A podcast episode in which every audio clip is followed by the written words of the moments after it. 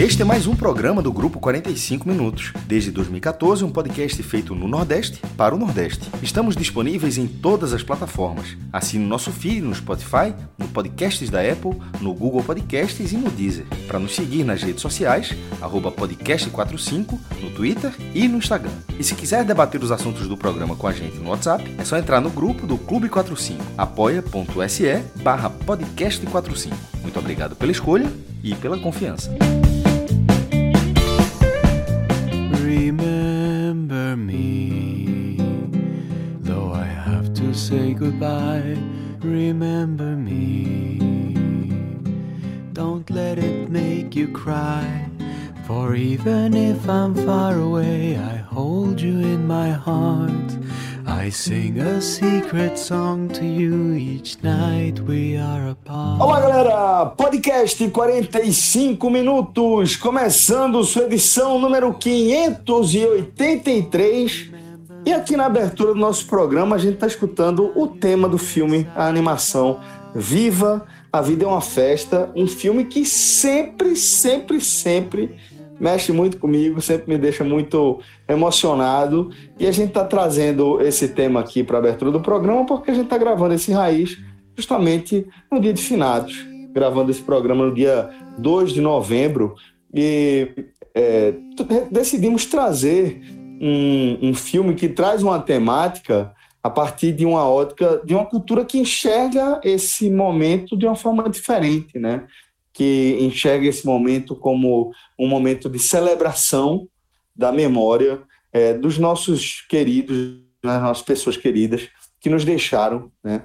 E acho que foi uma forma legal de a gente, de certa forma, fazer uma homenagem, sem que seja uma, uma homenagem para baixo, porque de fato acho que a gente rememorar aí é, grandes momentos que a gente viveu ao lado das nossas pessoas queridas que já nos deixaram, é uma forma de, de é, celebrar a vida dela, né? E eu acho que é uma, uma forma interessante de a gente encarar é, essa, esse feriado e de a gente iniciar aqui o nosso programa. É, então, João, você também, quando a gente estava escolhendo a música, você também falou que esse é um filme que, que mexe com você, cara. Então, é, fala um pouquinho também sobre essa nossa escolha, nosso musicast para começar o nosso podcast Raiz. É, Celso, assim, essa música, esse filme, velho, é, é, muito bonito. Quem, não, quem nunca viu o filme, eu aconselho demais a você assistir, porque é um filme que toca em todo mundo, né? Porque todo mundo tem um parente, uma pessoa querida, que já foi. E quem né? não chorar tá vendo errado. Ah, todo mundo. Eu, eu, veja, eu assisti esse filme já algumas vezes e todas as vezes eu choro. Toda, e, e assim, e, e, e, vou até arriscar dizer que sempre que assistir eu vou chorar na parte final do filme. Porque é isso, assim, o filme toca na emoção mais, também, uma das emoções mais, mais verdadeiras, né, do ser humano, que é, é, essa ligação com a pessoa, com a saudade da pessoa que foi, né, e aí você, e o filme fala muito dessa, dessa cultura do México, né, que no México existe uma, a data é, é muito festiva, né, você comemora, você festeja, você não é uma data para baixo, você, é, é uma data que você relembra com alegria e, e das pessoas que, que se foram, né? Você faz homenagens, é, flores, comida, é uma festa de fato. É, e aí é, é, uma forma diferente de você enxergar esse, esse, esse, essa, esse lado da vida, né?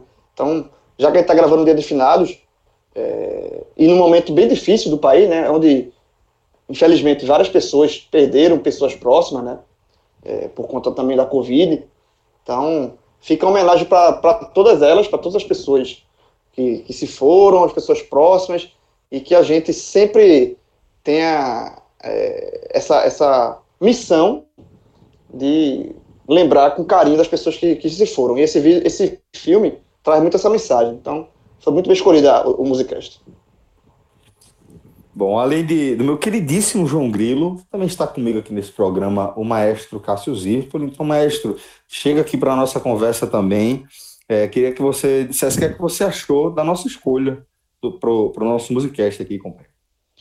Primeiro que essas animações aí, meu irmão, em algum momento a galera disse que eram era animações infantis e assim, a genialidade vai de, de, de o filme ser uma, uma interpretado de forma completamente diferente é, pelas faixas etárias, com, algum, ah, com piadas sutis para um público mais velho, piadas aquelas mais escrachadas, mas assim, mas as mensagens é, que essa, essas animações que há alguns uns 20 anos que já, ou mais, né, na verdade, vem desde, acho que desde Toy Story 96, muito mais do que isso.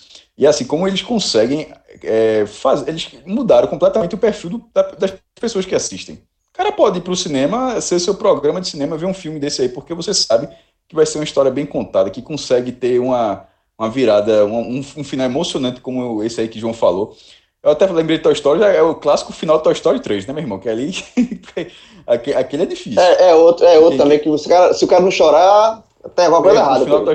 é, com uma coisa errada. E esse filme ele segue a mesma lógica. Então, assim, eu, eu, eu gosto muito da, desses filmes e me segura um pouquinho também, para não cair uma lágrima também. E quem completa aqui o, o nosso time para esse podcast raiz é meu queridíssimo Diego Borges que, inclusive, Diego, fazer justiça, você foi o primeiro a sugerir essa música é, quando a gente estava debatendo qual seria o nosso musicast. Eu não entendi, sugeri depois, né? Mas você já tinha visualizado o que eu só consegui é, puxar como gancho mais para frente, mas, mas a sugestão é toda sua, velho. É isso, Celso. Agradeço aqui a, o espaço.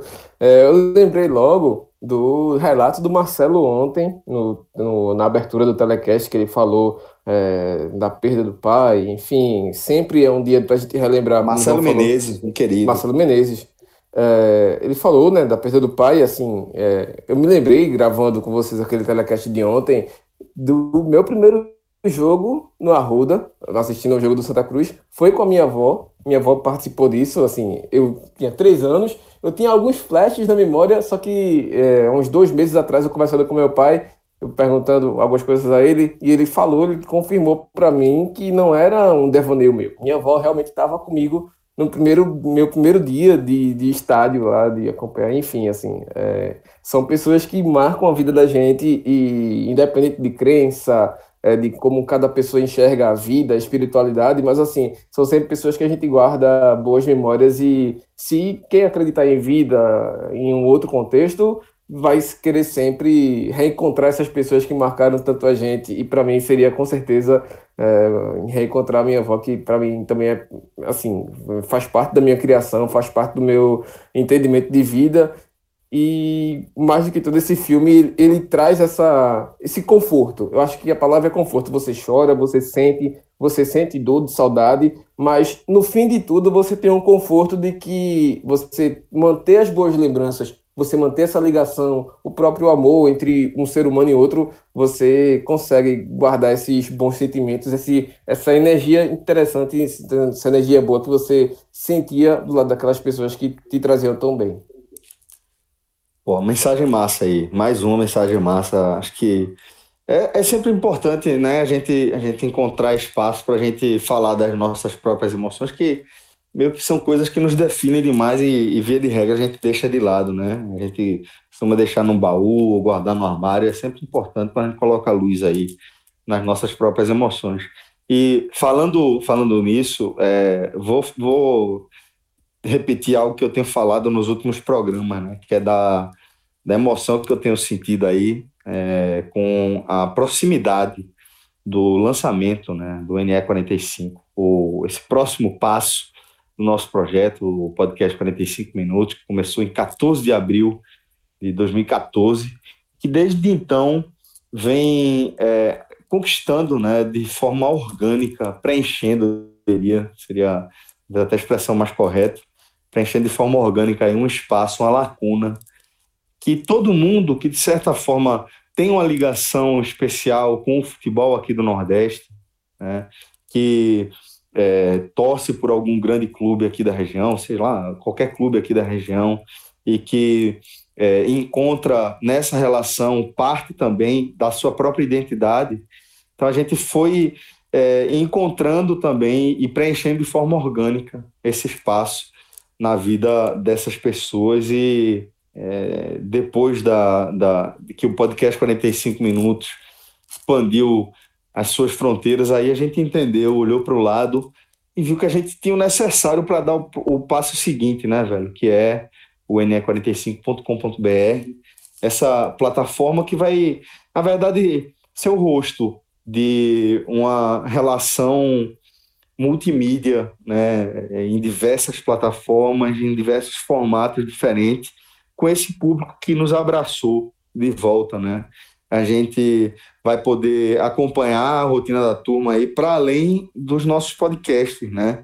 Onde a gente já fazia parte da, da rotina da galera, é, acompanhando a turma aí no, no trânsito, na academia, no trabalho, muitas vezes, né? nas atividades domésticas, mas agora a gente também vai poder é, fornecer notícias em primeira mão, porque a gente vai também acompanhar o dia a dia dos clubes, fazer também hard news. A gente vai dar um passo seguinte e é, assumir de uma vez por todas né, um, uma mídia que a gente sempre sentiu falta, que a gente sempre cobrado, que é a mídia de vídeo. Nosso canal do YouTube já foi reativado, né, com um formato que também é um passo seguinte, que é um formato de streaming, de live, onde a gente vai, através do nosso Bacurau, dialogar com vocês de forma ao vivo ali, coisa que a gente ia cobrar desde que o, talvez o primeiro 45 minutos foi ao ar, né? É, e a gente está dando esse passo arrojado e um passo que depende demais dos nossos apoiadores, que depende mais do abraço dessa turma que sempre nos abraçou, tá?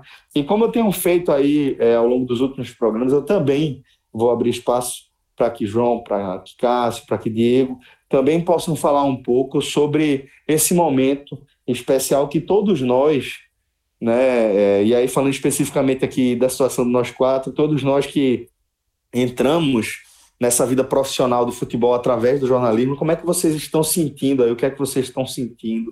Qual a expectativa de vocês agora que a gente está a algumas horas do lançamento do NE45 e que provavelmente boa parte dos nossos ouvintes que estiveram escutando esse programa já terão possibilidade de, de é, consumir todo o conteúdo que a gente está disponibilizando lá. Então fiquem à vontade. Como o João foi o primeiro a falar do Musicast, vou convidar o João para falar mais uma vez aqui, para falar dessa expectativa, João. Algumas horas para a inauguração do NE45, né, velho? Nesse momento, Celso, você está falando, eu estou produzindo aqui. para o NE45. A gente aqui, agora nesse momento, a gente é, é, corre, bate o escanteio e corre para cabecear. Eu não sei como é que Na o João passou esse tempo todo, que nem foi o tempo todo, assim, da saída do diário para essa estrada em 45. Não sei nem como é que esse cara conseguiu segurar, meu irmão. Nem que fosse para escrever, para ele mesmo ler. Porque esse cara é doente, pô. Aí eu tô, eu tô, já tô produzindo aqui material para entrar, porque o, o set tá, tá. tá pronto para Você também tá produzindo, já. Eu sei que você tá produzindo. Todo mundo tá produzindo. Você é um. Você fala de mim, você é um gigante também.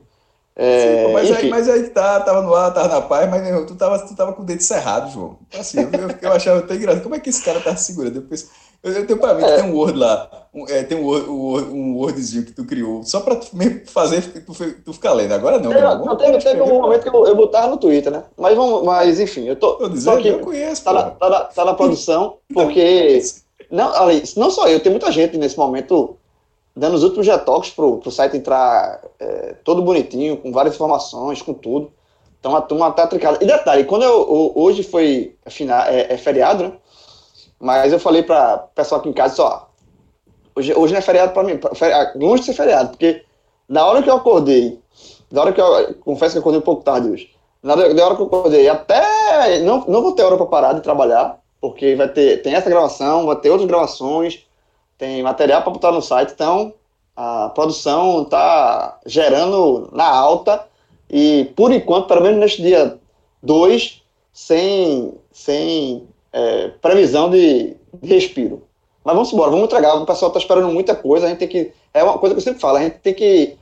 É, é, o público está muito ansioso, muito esperançoso e muito, muito otimista, animado com isso. A gente tem uma enorme responsabilidade nas mãos e a, a nossa intenção é tentar, é, é, tentar entregar a esse público o que ele está esperando, ou pelo menos perto disso.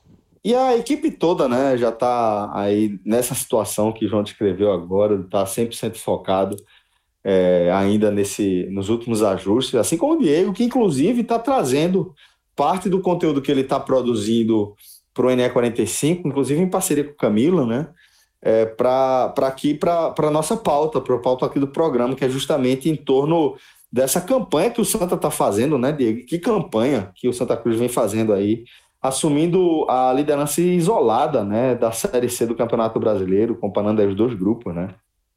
É, é isso, exatamente isso. Assim, eu lembro quando o Rafa me fez o convite lá atrás, em 2016, para tipo, ó, é, chega junto aqui, tá afim de topar, participar com a galera, bora embora. E aí, estamos juntos desde então e metendo a cara. E agora, mais uma vez, um passo gigantesco e já começa com muito conteúdo do Santa Cruz. É, a gente vai ter conteúdo tanto da parte política completamente efervescente do Santa Cruz, que todo mundo já sabe o processo todo, mas assim, a gente vai colocar passo a passo como é esse processo todo de reformar estatuto, essa briga política que vai se reforçando no Santa Cruz a cada episódio, a cada, enfim, liminar, a cada decisão, mas também vai ter muita análise de campo. Pauta boa essa aí, viu? dessa análise. Pauta boa Oi. essa do estatuto aí, gostei. É bom, é bom. Assim, é, todo torcedor está comentando muito, né? Sempre comenta e, e, é um passo que o Santa Cruz precisa, no mínimo, debater sobre isso. Independente se a pessoa é contra ou se é a favor da reforma, mas é, no mínimo, necessário debater. São, não faltam argumentos, mas assim, é, dentro de campo, a gente também vai ter análise sim, a gente não vai deixar de passar batido, principalmente por conta dessa boa fase, dessa é, ótima campanha do Santa Cruz. É, em nenhum momento, enquanto o Santa Cruz disputou a Série C, fosse nos anos em que ele veio de rebaixamento, ou até mesmo é, teve uma base, teve uma boa construção de, de time e resultados no campeonato estadual no começo da temporada, ele não conseguia fazer uma campanha como está fazendo agora. O Santa, nesse formato atual de dois grupos, é, dez equipes cada, uma exceção aqui, o asterisco né, de 2013, quando o Grupo A, que o Santa Cruz liderou, inclusive, com 34 pontos, é, tinha 11 times naquela ocasião, é, lembrando sempre, né, resgatando aquela confusão que envolveu o Rio Branco, do Acre e também o 13, o velho ano de Ritaura, né, que Ritaura é, tomou aí a, a, os holofotes para si, aquela desembargadora de, de Campina Grande, mas assim, é, o Santa nunca teve uma ótima campanha como teve agora, nunca teve uma, uma despontada assim de tabela. Em 2013 ele teve uma melhora quando chegou o Vica, mas mesmo assim não foi um ano em que o Santa Cruz dominou 100% da, da campanha de classificação. Esse ano não. Esse ano o Santa Cruz colocou o favoritismo debaixo do braço e veio jogo a jogo, campanha a campanha, partida a partida, levando para si. Hoje, a situação do Santa é tão confortável que faltam cinco rodadas e ele praticamente já está classificado. Tem 30 pontos. Se a classificação matemática ainda não pode ser cravada, porque realmente faltam cinco rodadas ainda, mas assim, ninguém até hoje fez esse levantamento, tanto no grupo A quanto no grupo B, nas mesmas configurações de 10 equipes em cada grupo, ninguém que fez 30 pontos ficou de fora da próxima fase. Tem time classificando com 26, 25, mas assim, com 30, todo mundo que fez 30 não ficou fora da próxima fase. E o recorte do Santa é tão específico que, assim, 2012, que é o primeiro ano em que a Série C começa com esse formato de, dois grupos de 10 equipes cada, é, o Fortaleza é o que tem hoje, é, pelo menos até aqui, até hoje, o melhor rendimento, o melhor aproveitamento com 39 pontos. É a melhor campanha. E aqui até aproveito para fazer uma retificação do último telecast que eu levantei que essa melhor campanha era do Guarani, mas eu acabei passando batido aqui esse do Fortaleza justamente por ter sido a primeira. Mas assim, a do Fortaleza tem 39 pontos, a do Guarani teve 38, o Fortaleza teve uh, 11 vitórias, teve seis empates e apenas uma derrota. O Santa tem uma derrota e tem nove vitórias. Ou seja, duas vitórias do Santa Cruz já iguala com o Fortaleza se ele não perder nenhum jogo. Mas três vitórias do Santa já supera esse Fortaleza. E detalhe: o Santa tem cinco jogos a cumprir, três deles dentro do Arruda, onde o Santa Cruz não perde desde o ano passado, junho do ano passado, contra o Ferroviário, aquele velho jogo do, das cobras infláveis, né? Que assim, o torcedor do Santa lembra com carinho por ter sido uma campanha. o jogo da campanha de marketing. De marketing. Né? Exatamente. Total. Foi assim, uma campanha com. Quem não é... tem medo de cobra se junta a ela, não assassina. É, é, ou você é cobra ou você tem medo dela. É, Esse era o slogan daquela campanha, é, assim. Assim, claro, né? É, com todas as ressalvas, o Santa Cruz, mesmo numa Série C, numa situação de dificuldade, mas assim, é, uma campanha que você coloca um comercial dentro do Jornal Nacional, que é um, um peso muito relevante em questão financeira tudo mais, uma campanha que foi, tem ótima mobilização nas redes sociais, ótima aceitação, uma peça publicitária muito bem construída, muito bonita, assim, é, que se você for olhar o bom trabalho do departamento de marketing do Santa Cruz hoje, você olhar por essa campanha, você tem um bom viés, assim, para levantar assim, tipo, ó, esse realmente é um produto que representa essa boa campanha de marketing, apesar do problemas dentro de campo, apesar do problema de é, questão política, mas enfim, é, foi um, um, um, passo bem dado, né? foi bem sucedido. Só que dentro de campo, o Santa Cruz acabou perdendo para o Ferroviário naquele jogo e ficou marcado, né? Que assim, de, daquele jogo em diante ali, é, meio que o Santa Cruz estava dentro do G4 e olhava aquele jogo como um, o Ferroviário despontando na liderança, olhava para aquele jogo como assim: é, ali vai definir se o Santa Cruz vai brigar pela liderança ou pela última vaga. E tanto que perdeu em casa e ficou fora das últimas vagas, das quatro vagas em si. Mas só que agora é outro contexto. O Santa está invicto desde esse jogo, então.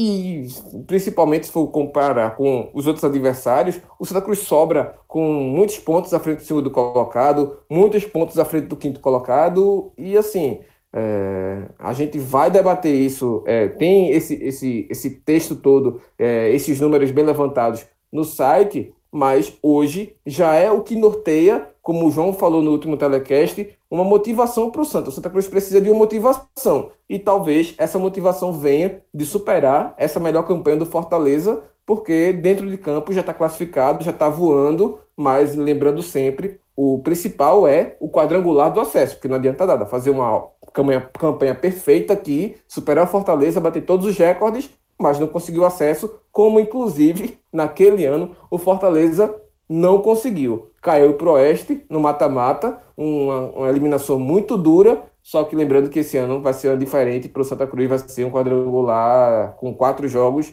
pelo menos seis jogos no caso, contra outros três adversários.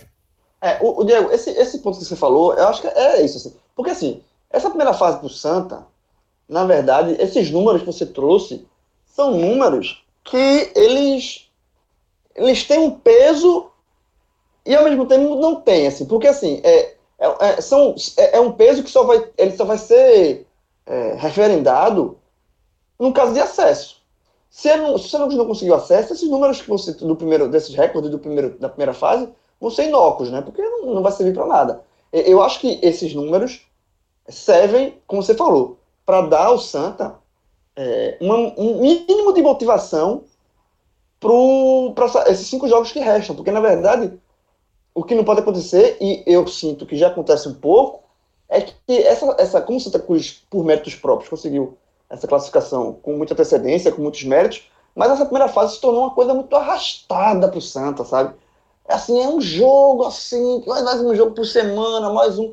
Assim, todo o tricolor, da torcida, a diretoria passando pelo time, quer logo que comece logo o quadrangular final, que é quando vai se decidir alguma coisa. Só que esse, esse início de quadrangular final está longe ainda. Então, assim, para essa primeira fase não ser ainda arrastada do jeito que está sendo, que eu sinto isso, assim, é, há um, há um, um, um, marasmo geral, assim, sabe? Ô, eu acho que esse, esses números centrais é interessante para dar esse, esse mínimo de motivação para bater recorde, para fazer isso, para fazer aquilo, porque o Santos já está classificado, já vai ser o primeiro colocado, muito dificilmente perde essa primeira vaga. Então, assim, para a segunda, fase, segunda fase, zera tudo, né, em termos de, de pontuação. Eu acho que é isso. Eu acho que o Santos tem que se espremer para tentar achar alguma coisa de, de, que mantenha o time em alerta, para o time não chegar muito é, acomodado numa fase que não se permite isso. Mas tu acha que, que isso está acontecendo, João? Ou, tu, ou, isso é um temor de que venha acontecer? É um temor. Mas assim, contra, contra o, o, o Imperatriz, tudo bem que o jogo era muito fácil. O primeiro tempo foi mais ou menos isso, cara. O primeiro tempo do jogo com o Imperatriz foi de um marasmo absurdo. Foi 1x0 no primeiro tempo. Segundo tempo, a, a goleada foi construída no segundo tempo, quando, quando aconteceram as substituições. Mas o primeiro tempo foi, de, foi assim, foi de dar sono, velho. Foi um marasmo. Nem comemoraram o gol, pô. É, eu- mas eu entendo que o jogo contra o Imperatriz é um recorte específico que o Imperatriz de fato. Veja, é- é aquela, É aquela não levou. como- comemoração eu interpretei diferente. Eu acho que o grupo, assim, é, ficou abalado, pode, pode ter ficado abalado pela morte do pai de Ítalo. Assim, um, um companheiro, inclusive, é, o, o todos os jogadores passaram a mensagem depois. É, o próprio treinador com Covid-19, ou seja, é- esse é um campeonato de exceção. Assim, as pessoas não precisam ignorar tudo. é, Assim, acho que, pô, você está vendo ali uma, uma situação. O, o próprio outro lado, que querendo ou não, o jogador tem muito disso, né? Pô, mesmo você jogar, pode até golear o adversário, mas você tem respeito, porque o cara tá na mesma missão que você ali, é da, é, sobretudo nas divisões menores, assim, a dificuldade que é, e a situação do Imperatriz muito ruim, beirando, beirando quase dando greve, beirando WO. É, o Santa Cruz, querendo ou não, já, já classificado, virtualmente classificado, embora a matemática insista em dizer que não, mas é o treinador contra, é, contrai Covid, testa positivo, um, um jogador do grupo pe- pe- é, perde o pai, é, o próprio Vitor Rangel voltando, tem to- toda a questão da, da, da cirurgia do filho. Eu acho assim que isso pode mexer. Então, é, eu estou dizendo isso porque, assim, de repente o cara fazer um gol e não sair vibrando muito e tal, porque talvez até se- é um respeito até pelo momento que o time como um todo passa. Eu, eu pelo menos, eu vi, eu vi um pouco dessa forma, sabe? Agora, em É, mas, relação. mas- isso- mas no, segundo turno, no segundo tempo já teve comemoração melhor do é, pô, mas né? aí vai, ah, pô, mas aí fica até melhor na hora que Vitor Rangel faz um gol, pô, melhora pra todo mundo. Não, é, não, é não comemorar o gol, não é isso que eu tô querendo dizer, não, pô. Mas assim, você vai fazendo um, dois, o Santa fez seis. E, pô, vai, vai, vai liberando aqui. Inclusive, esses gols, as vitórias, inclusive, ajudam, obviamente, a melhorar o ambiente do time. Mas eu acho que o começo do jogo, ó, começou, tipo, Santa Cruz estava lá, tendo cumprido, cumprindo a sua agenda na, na, na- classificação, mas num momento onde que. Pô, não, não foi, não começou um dia fácil. A, a, a, a questão de Ítalo, por exemplo, foi informado pouco antes de começar o jogo. Não sei se já tinha acontecido horas antes, mas assim, pelo, a informação do clube foi poucas horas antes. Então, assim, o grupo, supondo que tenha sido nessa cronologia, o grupo entrou meio. Assim, entra numa situação um pouco mais difícil. É, então, mas eu, eu acho que o Santa Cruz começou, pode ter começado lento, mas assim, na hora que abriu a brecha, pô, passou por cima também. Fez cinco gols no segundo tempo, porque o outro adversário ofereceu todas, as- todas as situações. O jogo anterior, é, o, o, jogo anterior contra o Botafogo, ele tinha passado uma imagem disso também, mas querendo ou não, era o Botafogo brigando para não cair, é um jogo mais duro. É, a, a, a verdade é que de vez em quando a, gente- Santa- a campanha de Santa Cruz é muito boa, e de vez em quando o fato de o Santa Cruz não se impor em alguns momentos do jogo, talvez dê essa impressão de que ele está com o freio de, mão puxa, freio de mão puxado. De vez em quando é o jogo transcorrendo normal, pô.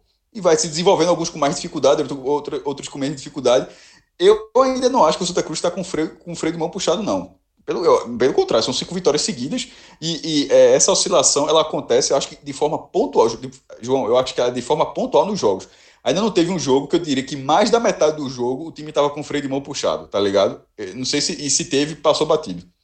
Eu não sei o que é que vocês pensam, mas a impressão que eu tenho é que é, vezes que o Santa disputou a Série C, é a primeira vez que ele está exercendo de fato o papel que se imaginava que o Santa fosse exercer em qualquer edição que ele disputasse da Série C, né? Que é esse protagonismo desse tamanho, sabe? Que é tipo a melhor campanha, velho. A melhor campanha da Série C, somando o grupo A, somando o grupo B. A impressão que eu tenho é que é a primeira vez que o Santa, ele de fato corresponde a essa expectativa para o histórico mesmo do clube. Eu acho que isso é importante, é, é, Celso, desculpa. Eu acho que é, concordo. É, essa primeira fase é importante também, esse- esses números todos que Diego até trouxe, os recordes que podem ser quebrados, a melhor campanha e tal, porque isso, caso. é, porque a gente, esse negócio do arrefecer, tirar um pouco o pé, é o, é o famoso. É, é aquele, é o cara do VDM, Cássio. Sempre tá lá com o dedinho alerta para não, não ter o risco. Mas, de fato, é, não acontecendo isso, o Santa Cruz chega com esses números é, é de posição de respeito. Sabe assim, os, os times que vão enfrentar o Santa, eles, eles vão encarar o Santa como ó, a gente vai brigar, vamos brigar aqui, é, é, é, o Santa Cruz é o favorito do grupo, a gente vai tentar aqui uma segunda vaga. O, o, o ponto que a gente tirar do Santa Cruz é para comemorar. Sabe assim, o, o respeito que o Santa Cruz, que E os na números Série Santa C é Cruz... para ser isso, né, João? É para ser isso, Uma- exatamente. Uma Série C é para ser isso Não, sempre, eu acho- pô. Não, veja só. É, eu não esperava muito exatamente dessa forma, não. É, até a análise prévia da gente tinha Remo, inclusive a gente até falou que era mais fácil, é, que, que esse ano estava mais difícil, inclusive, desculpa, estava mais difícil passar de fase. Porque Foi. tem o Vila Nova o Remo, O Remo, o Paysandu. e o, e o, e o Paysandu. Então, na verdade, o Santa, E tinha o Cruz, Botafogo, eu- né? Que tinha feito uma, uma É, Copa do Nordeste Botafogo, então, e era, é, a conta era exatamente essa, eram quatro vagas para cinco times, que a gente colocava o Botafogo sendo o quinto. Então, na verdade, esse protagonismo do Santa, eu, eu discordo um pouquinho da visão. Eu acho que ele aconteceu justamente no ano que parecia mais difícil. Porque os paraenses estavam no outro grupo da outra vez, tinha já do Náutico. Ne- Nessa vez, esse grupo do Santa, ele ficou com alguns times, mas- e a própria, o próprio Jacuipense acabou surpreendendo, é, mas querendo ou não, era um, um adversário mais abaixo. O Manaus, que entrou no G4, era um adversário mais abaixo. O 13, ele está mais ou menos onde se esperava. O Botafogo é que está surpreendendo negativamente. Mas a gente imaginava que eram quatro vagas para cinco times. Então, na verdade, a gente imaginava uma chave difícil. Então, nesses três anos, talvez o protagonismo tenha vindo justamente na- no grupo mais difícil que Santa Cruz teve. É, eu, eu não esperava, eu não vou dizer que eu esperava esse desempenho, porque eu não esperava, porque é, é, eu achava que, pelos adversários do Santa, a chave seria mais equili- equilibrada. A liderança poderia vir porque o Santa Cruz ele foi um time regular o ano inteiro. Terminou invicto pernambucano, passou de fase na Copa do Nordeste, passou de fase na Copa, do Brasil, saindo invicto também. Fez jogos fez um jogo duro contra o Bahia na Copa do Nordeste, ganhou do Sport, ganhou do Náutico, ganhou de times acima de- da, de- da divisão dele, empatou com o Atlético Goianiense fora de casa, um time da Série A, no jogo da Copa do Brasil. Então o Santa Cruz ele foi testado durante o ano o suficiente para que é, aí, aí foi eliminado sempre no- nos pênaltis, né? Perdeu na Copa do Brasil nos pênaltis, perdeu a Copa do Nordeste nos pênaltis, perdeu o Pernambucano nos pênaltis, mas no- no- e, e não tem pênalti para valendo acesso nessa Série C. Então, assim, no tempo normal, no futebol do tempo normal, o Santa Cruz foi testado o suficiente para que se imaginasse que ele, ser- que ele faria uma boa campanha. Mas Então, eu não posso dizer que eu contas você imaginava. concordou comigo, mestre. Não, mas veja, não, Veja, veja, se só, mas o cruzar- pro- se não, cruzar a boa, o a boa campanha não é Santa- boa. Não, boa campanha são quatro vagas. Veja, a boa campanha eu esperava. Uma, uma, uma campanha de protagonismo absoluto, não, não esperava. Eu achava Não, que ele ia não, aí- brigar aí por que- isso. Veja, então vamos lá. Deixa, deixa eu explicar melhor o que eu quis dizer. Eu falo em relação ao histórico do Santa e não somente em relação ao, à temporada do Santa Cruz. E, e por isso que eu fiz referência às outras participações do Santa na Série C. Eu acho que nesta Série C é a primeira vez em que o Santa está realmente assumindo um protagonismo que se espera entendi, quando um mas- clube como o Santa vai disputar uma edição, entendeu? Mas eu acho que esse protagonismo se esperava mais em 18 e 19, é isso que eu estou falando. Em 20, o protagonismo ele estava dividido. O Santa Cruz não era protagonista num grupo que tem Remo, Paysandu e Vila Nova. O Santa Cruz não, nem o próprio Santa Cruz imaginava dessa forma. Que ele está começando, ele vai, ele eu sou eu sou o time de maior tradição aqui e vou ter a melhor campanha. Isso é uma coisa. Agora assim, racionalmente, você olhando a tabela, o Santa Cruz não olha, não olha uma chave dessa e fala que vai ser o protagonista. Ele fala que vai brigar forte e o rendimento dele era para isso. Mas o protagonismo dele assumiu, na minha opinião, justamente no, no ano que era mais difícil. Era muito mais fácil em 2018 e era mais fácil em 2019. Em 2020, a, chave, a- a- o protagonismo veio numa chave que, quando na primeira rodada, eu tô, é a minha opinião, assim, na primeira rodada, eu não, eu não, eu não acho que o Santa Cruz seria o protagonista. Ele poder, ele entrar, eu acho que ele entraria no G4 e poderia brigar pela liderança. O que é o protagonismo? O protagonismo é uma campanha de 30 pontos, é uma vacalhação como é essa campanha agora. Eu não, ou uma campanha, tira aí quatro pontos ainda, que seria uma ótima campanha. Eu não acho que, que a campanha seria dessa forma, porque eu acho que o grupo seria mais equilibrado. Esse é o meu ponto. Eu acho que o grupo Exatamente. seria mais Esse é equilibrado. É, esse é o ponto. Eu acho que assim, veja o Santa Cruz, ele, ele é, ser primeiro do grupo não é surpresa. Surpresa é você ter seis pontos de vantagem para o segundo colocado. Sabe assim? É, é você ter quase o dobro de pontos no quinto. Isso é surpresa. É, isso é um sendo, pouco- é pouco- sendo o segundo colocado do Vila Nova e o quinto lugar o Ferroviário, ou seja, sendo times que, pô, que dariam trabalho. Não é, É, tipo, não, é uma, não, é, não é uma chave é, baba, tá ligado? Que não É, foi. Essa tem- chave você- desse ano foi difícil. você, ter, você ter quase o dobro de pontos Só no para quinto deixar é claro, não acho que foi baba não, viu? Mas reitero, para mim, o Santa Cruz, ele correspondeu a uma expectativa que, que se tem em cima de um time como o Santa disputando uma Série C. É, não, mas assim, é isso que é, eu tô, na verdade, eu tô concordando com os dois. Porque é, o Santa ser primeiro não é, não é surpresa, até porque o Santa Cruz fez um elenco é, de todos os anos, desses últimos anos, dos últimos três, né?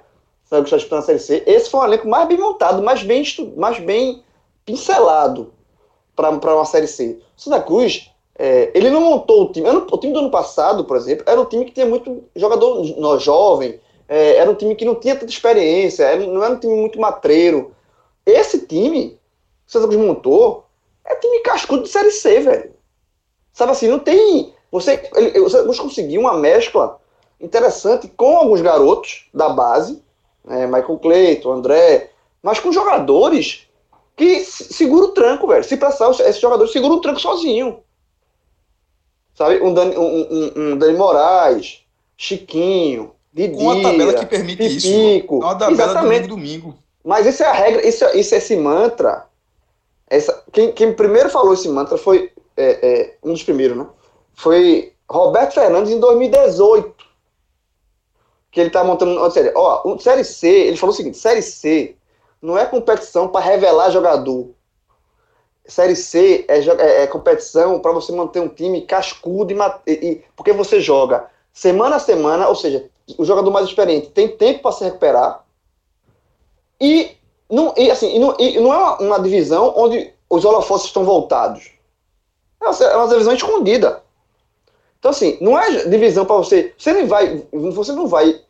Óbvio, você pode até vender um jogador, fazer uma negociação, mas é, não, é, não é uma competição para isso. Não é competição de revelar, de revelar atletas. Sabe? Eu, eu, sou muito dessa linha de Roberto Fernandes. E eu, e, eu, e eu acho que o Santos foi muito nessa linha esse ano. A, a, a visão a, de Roberto o... Fernandes está correta, João, mas ela tem uma pequena atualização de 2018 para cá. É, os jogos todo, todos os jogos entraram na grade. Mesmo aqueles que não entram na Dazon, hoje já passam na CBF TV, que é, que é, que é o canal da CBF com o Maicujo, tá ligado? Então, assim, a, visão dele estava correta no momento de nem todos os jogos tinham transmissão da, da terceira divisão. Ah, mas Nesse assim, momento... transmissão, uma transmissão. Não, não. Não, eu concordo com a visão dele. Se eu tô fazendo. Eu tô, porque, como foi, foi o que ele disse em 2018, eu estou dizendo que a atualização Sim. daquela frase dele para hoje, ela, ela, tipo, ela, ela, tem, essa altera, ela tem que ter essa ressalva. Que hoje os jogos em, em canais mais difíceis, de, é, pô, querendo o cara tem que entrar lá Maicujo, então o cara nem sabe o que tá passando. Muito jogo tem transmissão, o cara nem sabe o que tá passando. Mas só que hoje tem. E assim, para quem está revelando jogador para o mercado, o mercado não é para o torcedor. O mercado hoje assiste todos os jogos da terceira divisão, tá ligado? Então, assim, é. assim, você pode também revelar jogadores. Mas pode, não, continua sendo mas... mais difícil porque o sarrafo técnico é muito menor e faz com que o cara, que se quer uma, considerando a revelação de maior porte, o cara vai tende a buscar nas outras divisões mesmo. É, e assim, e, e, e o Santa Cruz está conseguindo fazer isso de forma muito orgânica, muito é, é, André e, e, Michael, que sou os dois jogadores titãs, são, são revelações do Santa. André, o Santa Cruz pode fazer dinheiro com o André. O goleiro do ano passado foi para a seleção olímpica. Exatamente. Mas assim, o, o, André, que é um volante bem interessante, o Cruz pode negociar ele, mas ele não foi, não é uma. Ele entrou de forma natural no time, não foi uma aposta para vender, sabe? Por quê? Por, mas por, como é que, por que o Santa Cruz conseguiu isso? Porque o Santa Cruz montou um elenco todo de jogadores que carregam piano se for, se for preciso carregar.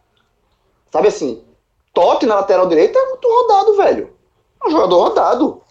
Sabe, a dupla de zaga é rodada, é, o meio de campo é rodado, o, o ataque é rodado, Pitico. São jogadores que, assim, se a, se, se, a é, lógica é, da mescla, a lógica da mescla é quase invertida. Ela é mesclada com alguns jovens, não é mesclada com alguns é mesclada com alguns jovens, exatamente. Mesclada, mesclada com alguns jovens. Então, assim, é, é, é um. É um é, por isso que, por isso, talvez, esse, esse, esse, esse o Santa Cruz está sobrando tanto, é, e, e, não é por acaso também. Eu acho que o Santa Cruz montou, pela primeira vez, do início do planejamento até agora, o único, é, o único momento de turbulência que poderia colocar esse, esse planejamento muito bem feito pela diretoria é, em xeque foi a saída de Itamar, né? Que ninguém esperava, foi uma saída que partiu dele. Mas Martelotti veio, se adaptou, encaixou ali e, e Santa Cruz não. O, o risco que Santa Cruz poderia ter é, não teve, né? De, de, de, queda de rendimento. Então é isso, o Santa Cruz está tá muito, indo muito bem. E de fato, quando eu falo aqui de, do risco do time perder o pé e faltam cinco jogos, essa primeira fase arrastada e tal, na verdade, na verdade, na verdade, eu estou sendo o Ice para ver se eu acho algum. algum é, porque, mas esse papel é importante também, para ver se tem alguma coisa que você pode ficar alerta. Também, também você não pode achar que o Santa já, já subiu, porque não subiu. Tem a segunda fase para disputar. Então, na preparação para esta segunda fase, todos esses pontozinhos que podem colocar em risco, mesmo que de forma mínima, um, um planejamento bem trabalhado tem que ser analisado, tem que ser já observado de agora, para não também de, achar que subiu, né? Tem uma segunda fase para disputar. Mas é isso. Eu acho que o trabalho do Santa Cruz é muito correto. Se o Santa Cruz subiu esse ano, vai ser uma frustração enorme, enorme, enorme, porque O, o cenário não desenha para isso. Não desenha para isso. Se o Santa Cruz não subir esse ano, vai ter que ter acontecido uma coisa muito que a gente não está conseguindo ver agora. A única coisa que eu consigo ver é o que eu já falei. É essa. Mas que o Cruz não está demonstrando isso. Porque fora isso, o que, é que você pode imaginar? De, de que. Sabe, na segunda fase, é como eu estava falando no começo. Os clubes que enfrentaram o Cruz na segunda fase, os clubes vão, vão, vão ter respeito pelo Santa Cruz. Vão, é, imagina o contrário. Imagina se o Santa Cruz se classifica em quarto no, na sua chave aqui no Bambo, aí vai pegar um time no outro grupo lá, que o time é o melhor, a melhor campanha, é, é, campanha da, da Série C disparado. Qual é a reação que a gente ia ter? Porra, esse time aí, Santa Cruz vai enfrentar aí, meu amigo, um empatezinho fora de casa tá ótimo, o time é difícil demais. Essa, essa é a visão que os outros times vão ter do Santa. E o Santa vai ter que se impor. Eu acho que João, é, o trabalho, o trabalho tá muito perfeito. Fala. Eu acho que essa pergunta de Celso, a resposta melhor para ela é tipo, é, por exemplo, um jornalista esportivo que nunca cobriu a Série C. Aí o cara, o chefe dele chega para eles, ó, tu vai fazer esse ano o guia do Santa Cruz para a revista aqui ou para o jornal aqui. Aí o cara vai olhar os times que estão na Série C, vai olhar o Santa, vai olhar o Santa Cruz e porra, o Santa Cruz está na Série C. Eu tenho que apontar o Santa Cruz como um dos favoritos. Só que o cara que está é, analisando a Série C, fazendo o guia da Série C desde 2012, o cara vai olhar o Santa Cruz e vai dizer, pô, ano passado, 2019, o Santa nem se classificou de fase. Então, assim, eu não vou colocar o Santa como favorito tal, se ele fizer esse guia da Série C no começo do ano, lá em janeiro. Mas o cara que tá olhando a Série C esse tempo todinho, fez esses guias todos, tudinho tal, aí viu o começo do Santa no Pernambucano, invicto, perdendo o título é, na, nos pênaltis para o Salgueiro, é, viu o Santa Cruz jogando bem contra o Atlético de Goiás, lá dentro, na Copa do Brasil, com chance de classificação, perdendo a, a classificação também nos pênaltis, viu Copa do Nordeste, o Santa Cruz respondendo, respirando, é, perdendo para o Confiança também nos pênaltis, e assim, é, perdendo poucos jogos e só para equipes que estão acima dele na, na, na, divisão do Campeonato Brasileiro e até vencer do clássico, como venceu contra o esporte, não perdeu um clássico esse ano. Então o cara vai dizer, pô, eu não vou olhar o Santa Cruz como o patinho feio desse grupo, mas ao mesmo tempo ele não vai cravar que o Santa Cruz vai ter essa disparidade toda por conta também das últimas é, é, apresentações que o Santa Cruz teve na Série C. Essa é a melhor campanha disparada do Santa mesmo que em 2013 ele já tenha conseguido 34 pontos, tem mais pontos em 2013, só que se a gente for olhar, lembrando de novo, o recorte naquele ano tinha é, 20 jogos para o Santa, tinha 11 times, então assim, claro que nessa a tendência é fazer mais pontos, e tem mais jogos, é, menos jogos, mais pontos e menos jogos, na verdade. Então, assim, acho que a resposta seria justamente essa, assim, não tem como, cara, olhar o Santa Cruz e não ver ele como um destaque na Série C. Mas se for olhar o histórico do Santa na Série C, você não diz, ó, esse time não é, em momento nenhum, favorito 100% a ter uma despontada enorme, assim, como já está tendo esse protagonismo esse ano. O, a gente já viu o Náutico ser protagonista depois de uma arrancada boa, já viu Fortaleza ser protagonista anos e anos e não conseguir acesso. Enfim, é, dá para olhar o Santa como uma surpresa, dá, mas assim, tipo, queira ou não queira, é o que o Santa Cruz deveria fazer em todas as seis vezes em que ele É isso que eu estou dizendo. É isso que eu estou dizendo. Quando a gente cruza é, essa expectativa que se tem em relação ao Santa como instituição, né, o tamanho do clube para o tamanho da divisão e o retrospecto que ele vinha tendo nesta temporada, por isso que eu estou dizendo, eu acho que essa, nessa edição 2020, finalmente, ele está fazendo. É, mas aí a gente vai ficar andando em ciclo, Celso. Aí eu vou falar a mesma coisa. Eu disse, ó, essa é uma análise que o cara só enxerga o Santa Cruz jogando sozinho. Aí eu não consigo, eu, eu consigo ver que tem o Vila Nova, o Remy e o Paysandu. Aí, a minha análise, eu, eu, eu, eu, boto esses três times, e esses, times, é esses três times é que fazem um peso diferente. Mas aí fica realmente é, só, só visões diferentes. Argumentos, pelos, pelos argumentos aí que foram apresentados, eu acho que o meu ponto de vista acabou sendo corroborado. Para mim tá, tá sossegado. Só, só, só, um ponto, só mais um ponto do, do Santa, que mostra o quanto o Santa Cruz fez, tá, é, é, tá colhendo um planejamento bem feito desde o início do ano Pega o time base do Santa hoje. Um time que goleou o Imperatriz, o time, que, o time base que vem jogando. Esse time base foi montado no começo do ano. Michael Clayton goleou o ano todo.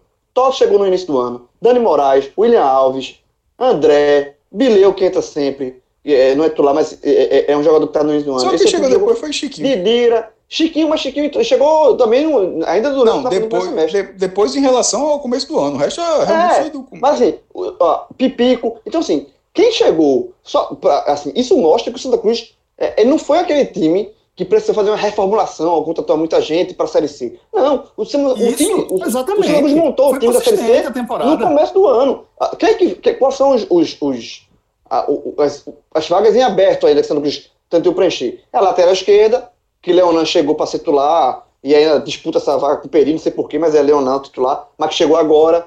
É, o Lourenço, que entrou aos poucos. É só esses dois. Só os dois. É a lateral esquerda e o jogador de, de lado de ataque ali. E só. O resto é o time do Pernambucano. É o time da Copa do Brasil, é o time da Copa do Nordeste. Sabe? Então, assim, o Santa Cruz não, não montou um time e aí, quando vi, durante a competição, durante a temporada, viu que "Eita, esse time não dá, não, vai ter que mudar aqui. Ter... Não.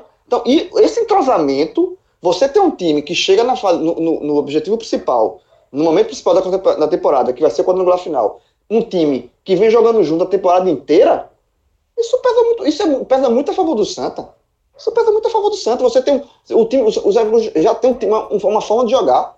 Sabe? Eu acho que, que é o que eu repito. Se o Santa Cruz não subir esse ano, vai ser por, É porque saiu do trilho. não, vai ser uma coisa que a gente não está conseguindo enxergar, vai ser uma catástrofe. Isso. Sabe? Vai ser uma coisa muito, muito fora do que. do natural.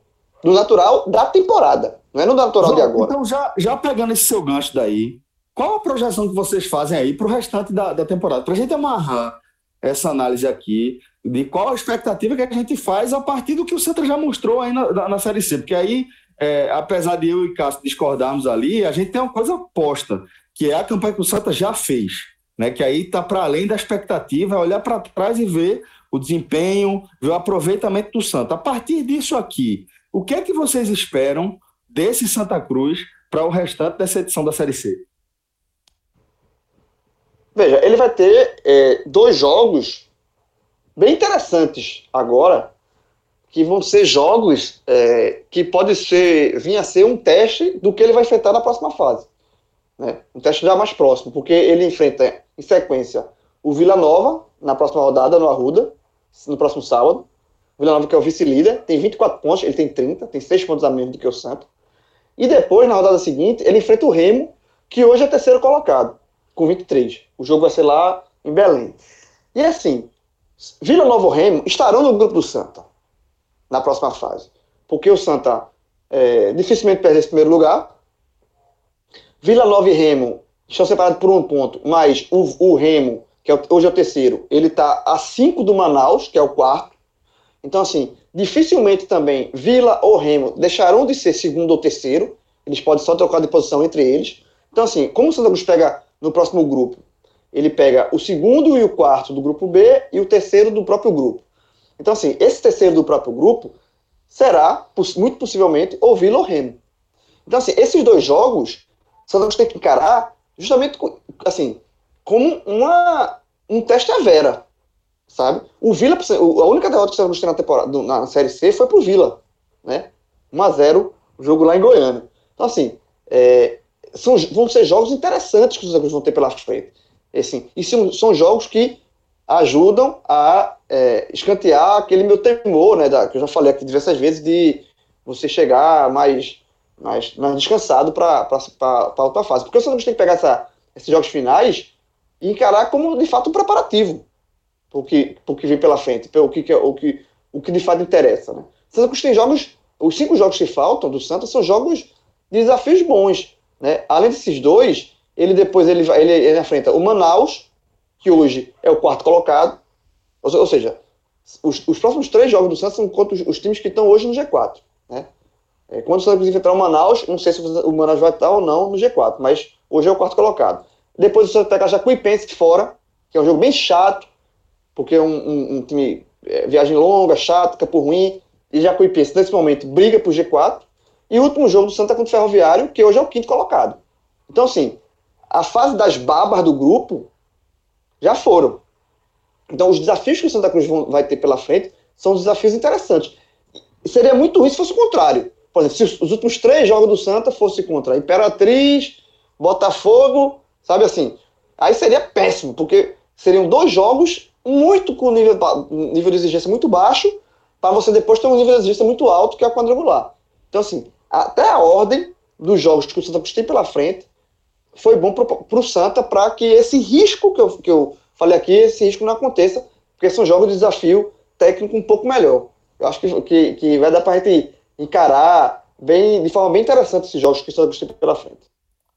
E, João, um detalhe: é, o Santa contra o Vila Nova jogou melhor que o Vila Nova, mas perdeu fora de casa. E contra o Remo, não fez a sua melhor partida. Eu acho até que, se a gente for olhar só o segundo tempo, o Remo jogou melhor que o Santa e o Santa ganhou em casa. Então, assim, é, vai ser realmente, vão ser, na verdade, dois bons testes para o Santa ver também, não só é, olhar para o seu adversário, que eu acho, eu estou fechado aqui com o João, acho que um dos dois adversários do grupo A que o Santa Cruz vai carregar, lembrando que vai ser primeiro e terceiro do A contra segundo e quarto do B e vice-versa na próxima fase, vai sair desses dois aí. Eu acho que o Santa Cruz ou pega o Vila ou o Remo. E também, claro, mais uma oportunidade para Marcelo Martelotti ver de frente, né? Esse rival, ver o poder de fogo. Tá certo que vai ter mais um mês ainda, mas acho que esse comentário de João é muito bem fundado, porque ele mostra o quanto realmente vai ser teste para o Santa. O Santa não podia, não pode, de forma alguma, chegar no primeiro jogo do quadrangular na rotação de, de futebol, no ritmo de jogo que teve no primeiro tempo contra o Imperatriz. Aquilo ali era ritmo de treino. E olhe lá, já vi treino rachão mais pegado do que aquele primeiro tempo. Mas assim, é, realmente levanta esse nível, porque serão adversários que estão brigando pelo G4, ou até mesmo o Jacuipense, que aqui no Arruda fez um jogo franco, um jogo aberto, é um time que não tem a menor vergonha de partir para cima, entende o peso que ela tem nessa Série C, assim, é a própria franco-atiradora, a Jacuipense, e muito provavelmente está aí para quase manter a sua permanência, e assim, né, aquele negócio, como o Salgueiro já fez isso, como outros clubes já fizeram, o Asa fez vários anos, faz uma pavimentação, faz uma organização, e depois quando tu estiver mais tranquilo, pense no acesso, e aí vem, tipo, em casa, enfim, vários clubes já fizeram isso do interior do, do, do daqui do Nordeste, e a Jacuipense tá, o Jacuipense, na verdade, está fazendo esse movimento. Mas assim, é, são equipes, são cinco equipes, mesmo sendo três jogos em casa, como a gente já falou, que vão ter um nível é, como se fosse um degrauzinho a mais, né? É, muitos degraus aí em relação à Imperatriz, mas é um degrauzinho a mais, talvez o último degrau de fato, antes de chegar no quadrangular.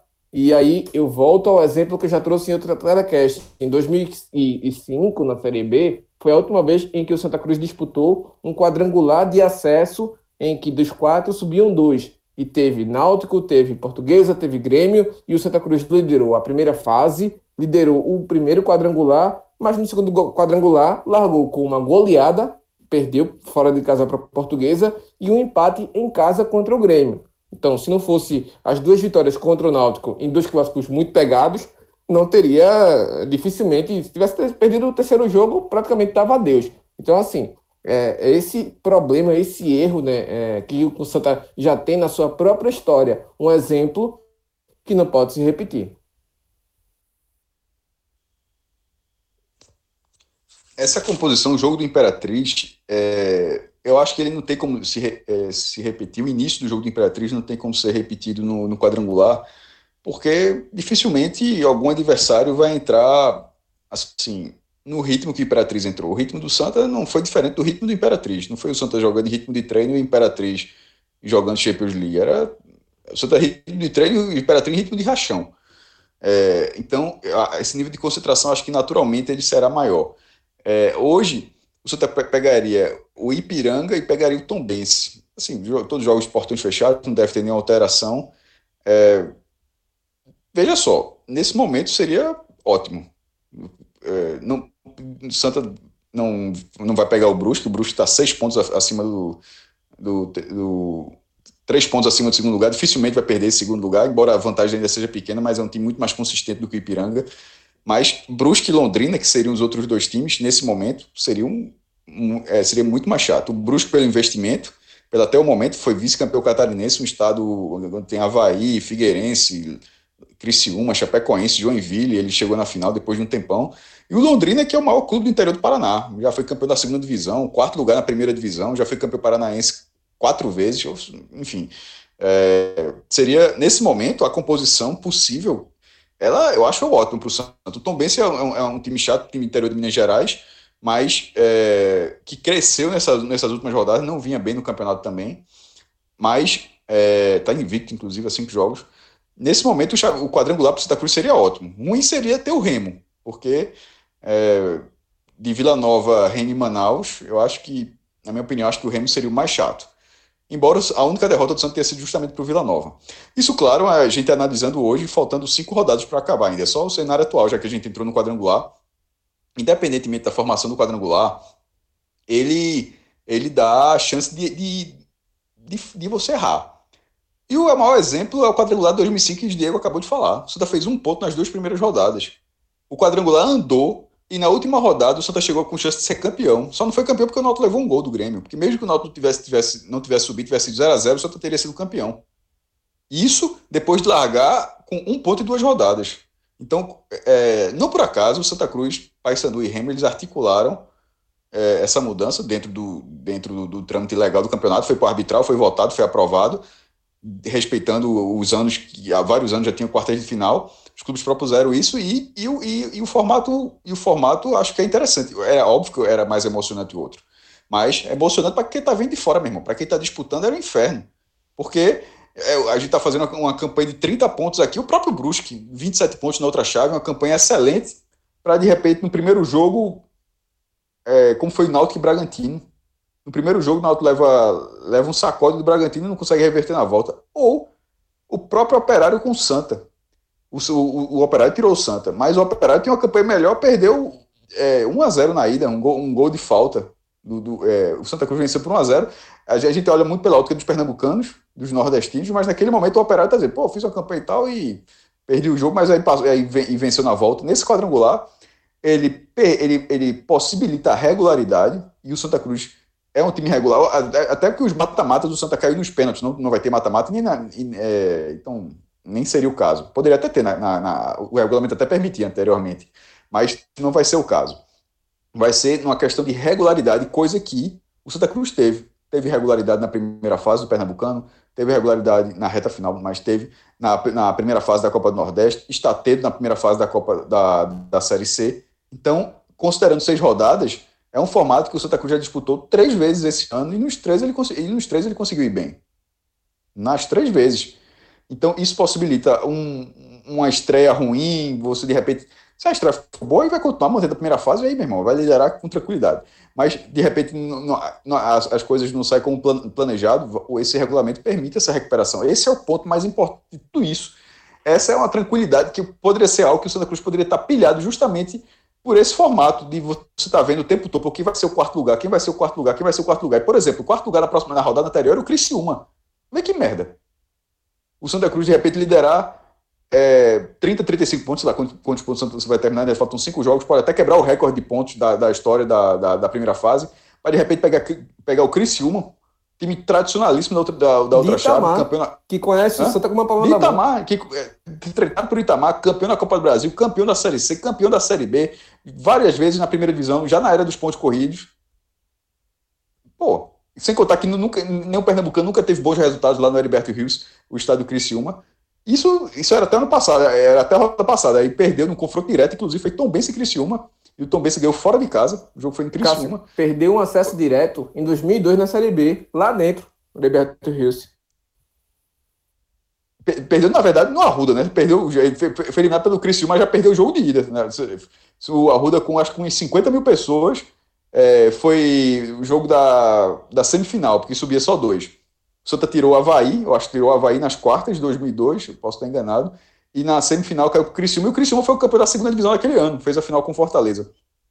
É, o Santa Cruz terminou em terceiro lugar né, naquela, naquela segunda divisão.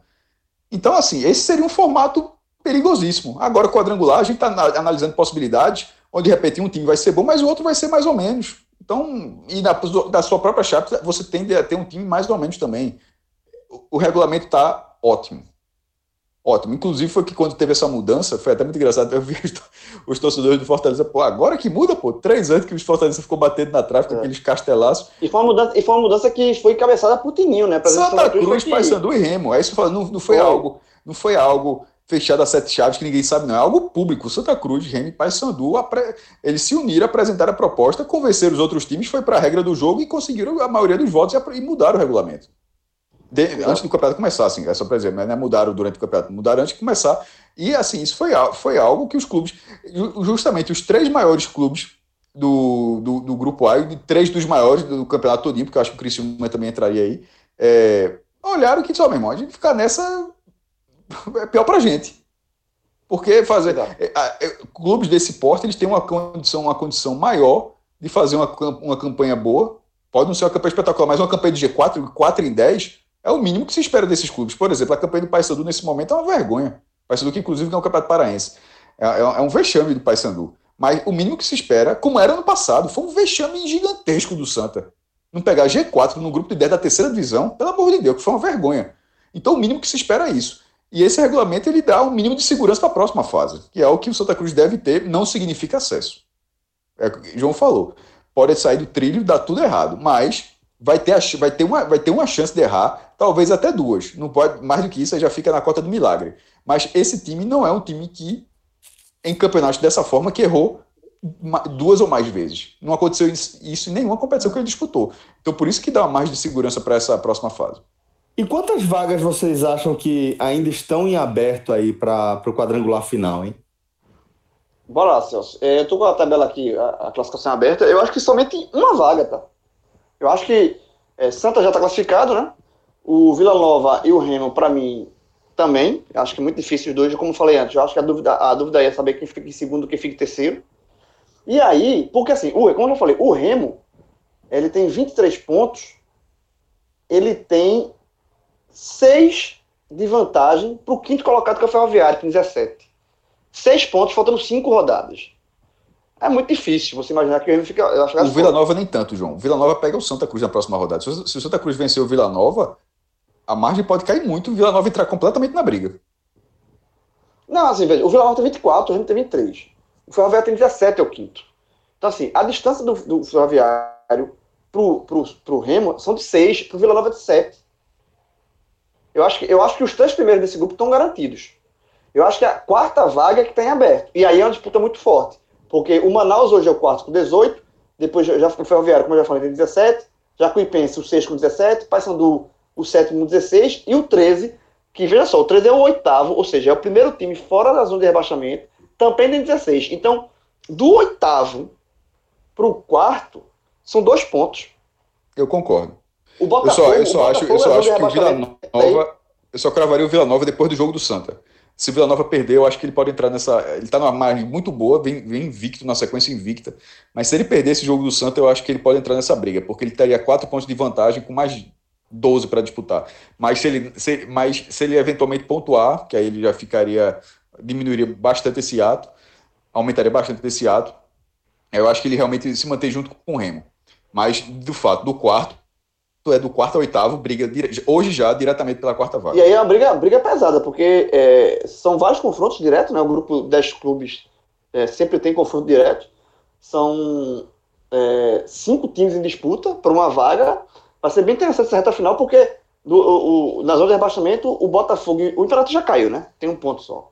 É, e o Botafogo, é, a grande decepção, tem 12. É impressionante, né? Se o Imperatriz ganhar os cinco, ele pode não cair. Agora é, é foda. Ele tem que ganhar os cinco jogos. É, foda. O, É, aí- o, o, o 13 tem que perder todos os jogos. É, e aí ele passaria o 13 no número de vitórias. O 13 tem que perder os cinco jogos. O Imperatriz tem que ganhar os cinco jogos. E o Botafogo não pode somar quatro, é, mais de. Não pode somar cinco pontos. Se não cair, vira a série da Netflix. Vira a série. Não, né? vira série, mas não vai virar série, não. Mas Vira, não vai virar vira, vira sim, vira sim. Mas não vai virar, não. É, e o, a- o- na verdade, o, que me- o mais. Assim, o Botafogo, né? Já deu, tem um selo já, João? O selo caiu?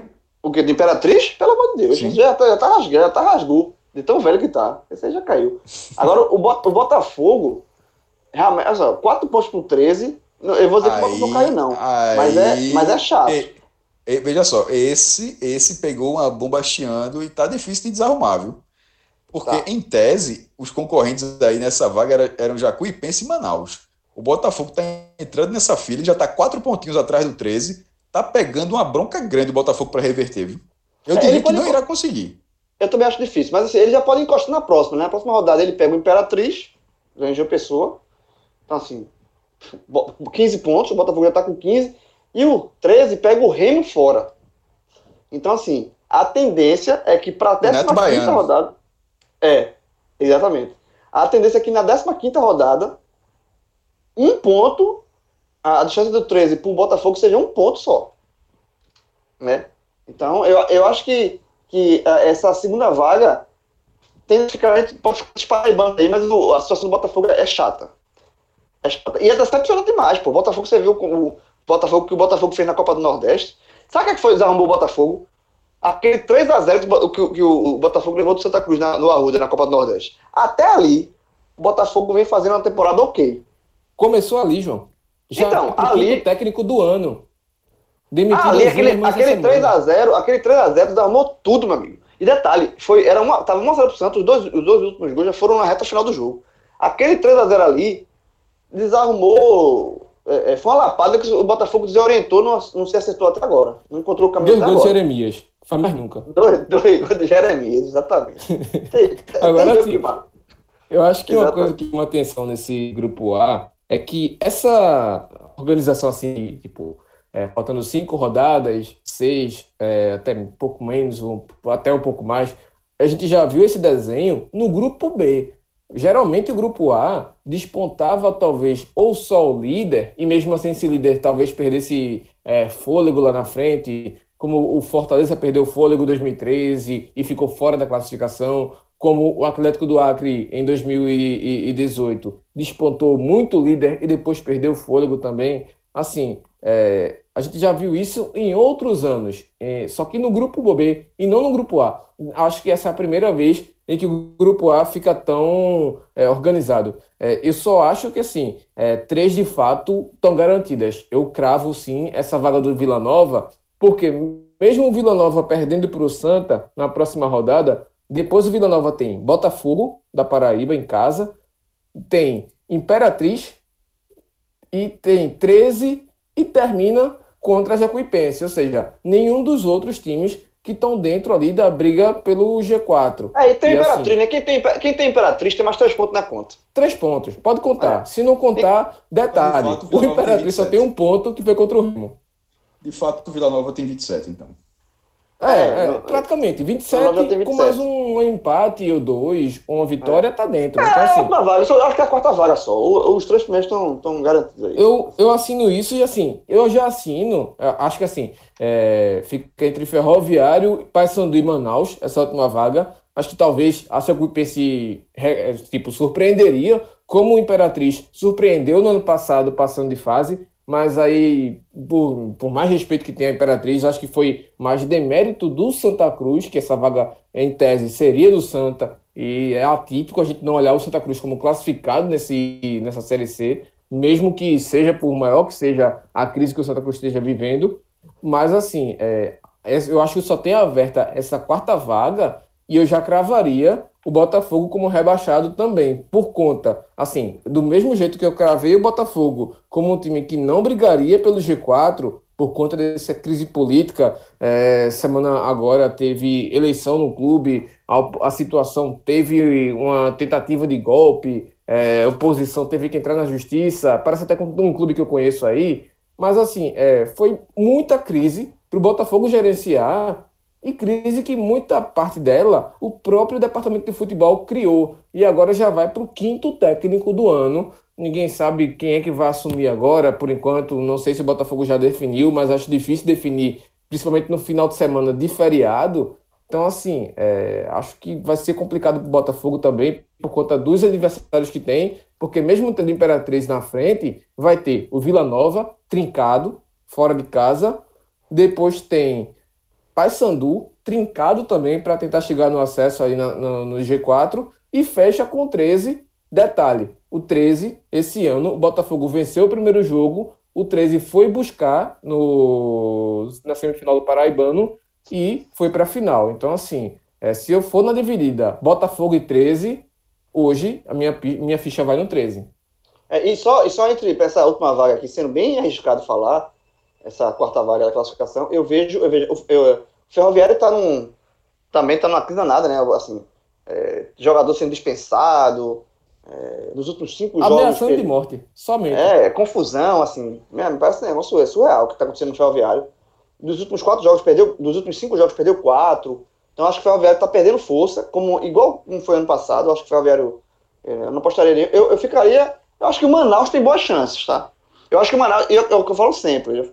Eu, vim falando sempre desde o nosso áudio guia da Série C. O Manaus é um projeto de clube para a capital do Amazonas. Não, não existe um clube lá que tem. O Manaus ano, ano passado subiu com a média de público alto, na, alta na Série D.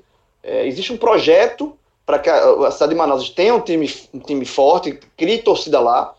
Eu acho que o Manaus tem um projeto bem mais interessante. Assim. O Paysandu é um time que não dá para confiar.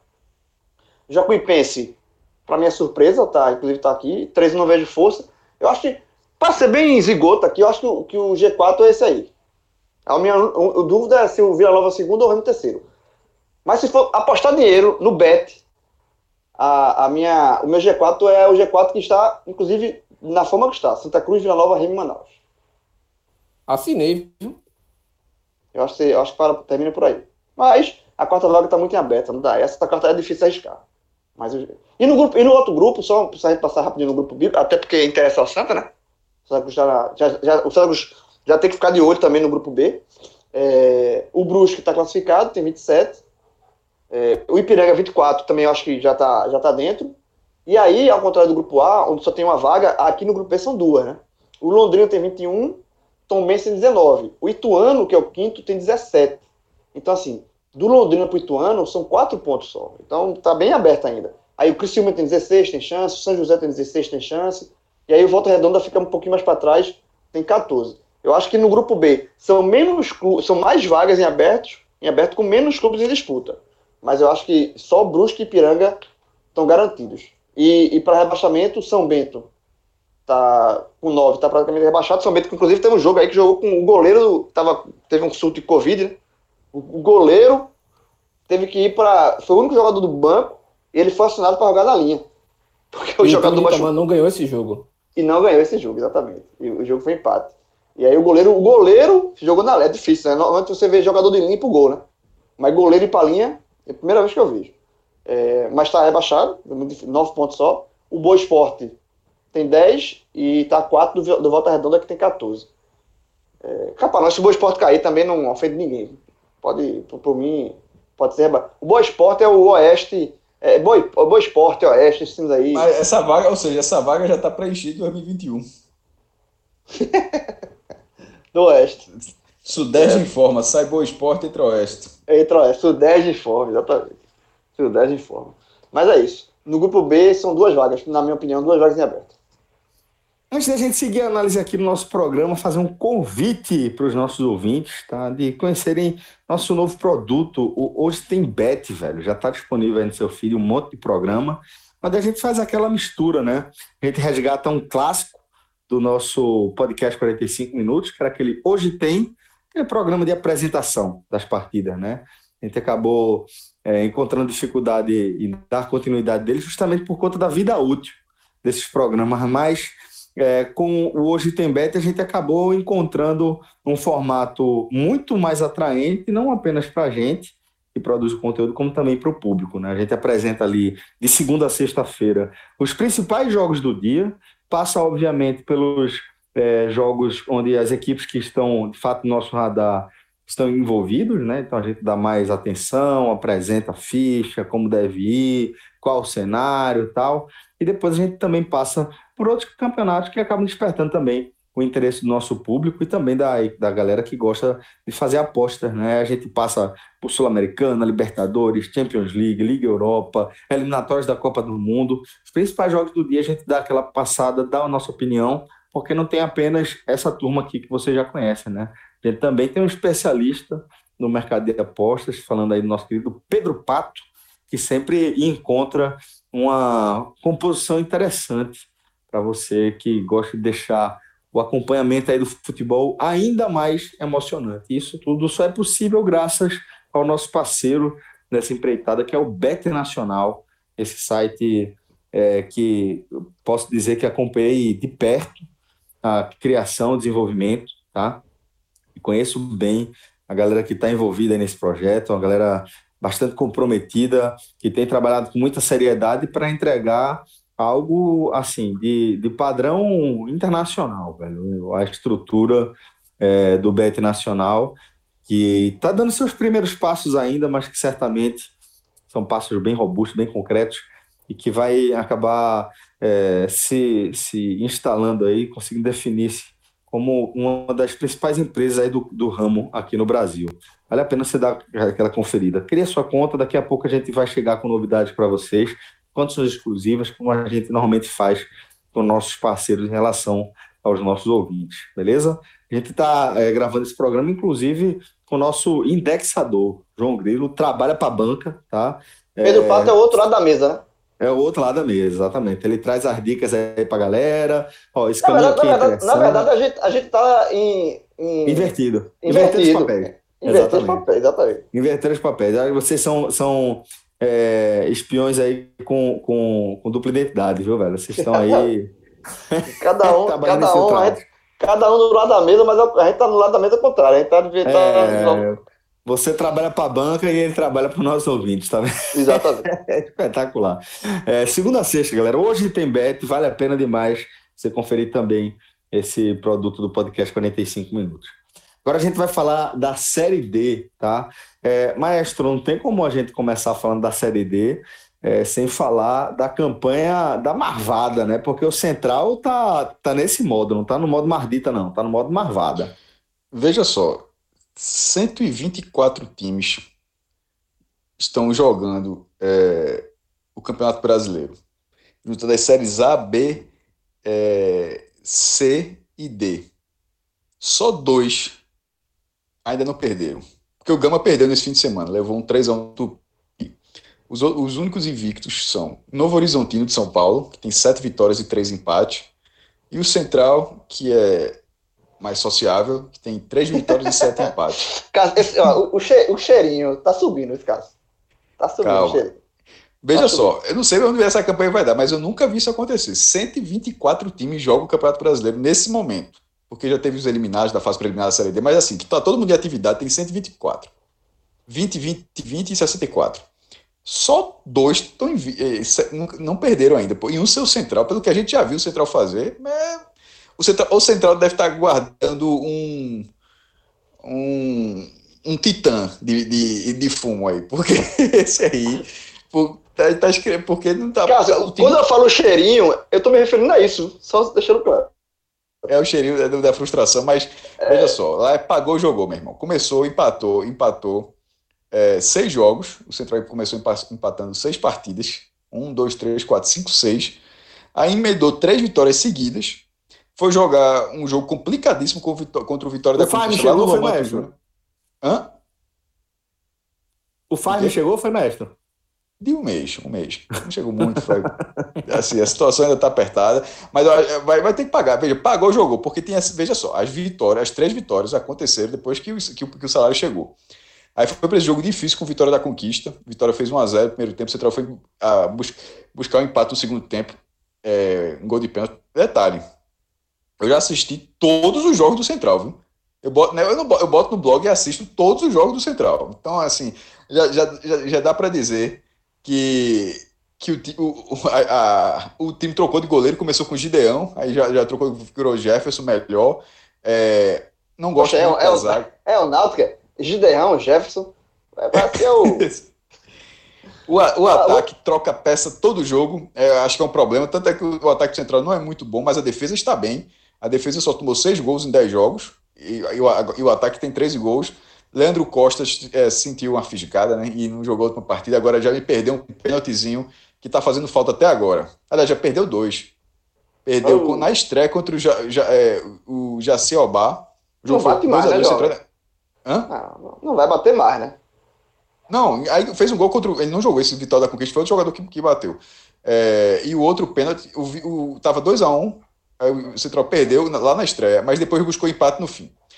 E o outro pênalti foi contra o Frei Paulistano, que foi 0 a 0 fora de casa. Né? Foram dois pontos desperdiçados e o Frei Paulistano, que é o vice-lanterna. Então, assim. E o Jaciobá o lanterna.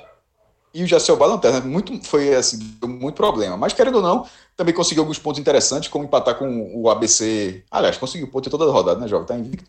É, empa, empa, é, empatou com, então, o, o desafio, empatou com o ABC fora de casa. Próxima rodada é, é difícil. O Itabaiana foi buscar. Como? Próxima rodada é difícil. Vai ser. É, veja só, e, e, inclusive não é só a próxima rodada que é difícil. Esse é o problema. A próxima rodada, ela, ela é muito cruel para o Central. Porque o Central vai, ele vai enfrentar o ABC, que é o, me, é o melhor time da, do grupo, embora não esteja tão disparado, são cinco vitórias, quatro empates e uma derrota, não é uma campanha. Tanto é que tem, tem, do, tem dois pontos a mais do que o Itabaiana e três a mais do que o próprio Central. Mas é o líder e é o maior time dessa, de, dessa chave, que é o grupo A4. É, o problema não é esse, não. O problema é que o Central pega um jogo dificílimo, aí o, o Itabaiana, que é o segundo lugar, pega em casa o Jaciobá, deve vencer o jogo. O quarto lugar, que é o Vitória da Conquista, pega o Potiguar fora de casa, o Potiguar que é o sexto lugar, e o Coruripe, que é o quinto, ou seja, pode entrar no G4, pega o Frei Paulistano fora de casa. Então, assim, se der alguns resultados óbvios, inclusive óbvio, de repente o Central não ganhar do ABC, o Central pode ele pode estar nesse momento em terceiro lugar, ele pode até sair do G4 nessa rodada. E, e o problema é que a próxima rodada, do, da, das próximas quatro, o Central joga é, três em casa, mas não, é próxima não, depois é que vai pegar o, o, vai ter um jogo chave com o Itabaiana lá em Sergipe. Próximo jogo também em casa. O bom é isso, são três jogos em Caruaru das quatro próximas rodadas, que são as últimas quatro, né? São 14 ao todo. Mas essa rodada específica Caso o Central não vença o ABC, eu considero um problema muito grande. E, mas dessa chave, eu acho que nesse momento o G4 está começando a ficar estabelecido. Porque ABC, Itabaiana, Central e Vitória, eu acho que são os principais times. Eu acho que o Coruripe, inclusive, é quem mais ameaça. O Potiguar seria uma surpresa. E essa, a chave A4, ela vai cruzar com a chave A3, que é a chave onde estão outros dois pernambucanos, mas que aí sim tem um, um, um líder melhor, que é o América de Natal. Os dois, os dois times do Rio Grande do Norte lideram é, os dois grupos. É, só que enquanto. Só que o América de Natal ele é um time mais consistente em vitórias, né? tem dois pontos a mais do que, do que o ABC. A única derrota do América, inclusive, foi comandante para o Salgueiro, foi lá na Arena das Dunas.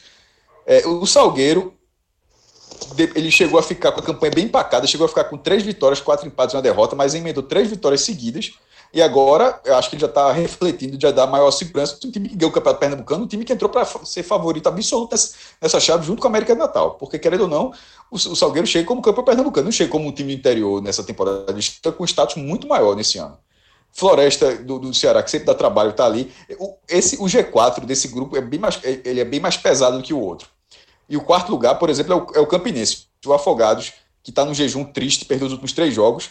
Ele estava se sustentando ali no limite no G4, mas esse não deu, não. Acabou levando o X do Campinense. O Afogados perdeu dois jogos seguidos para o Salgueiro e o Campinense acabou ganhando a, a, na última rodada, tomou o quarto lugar.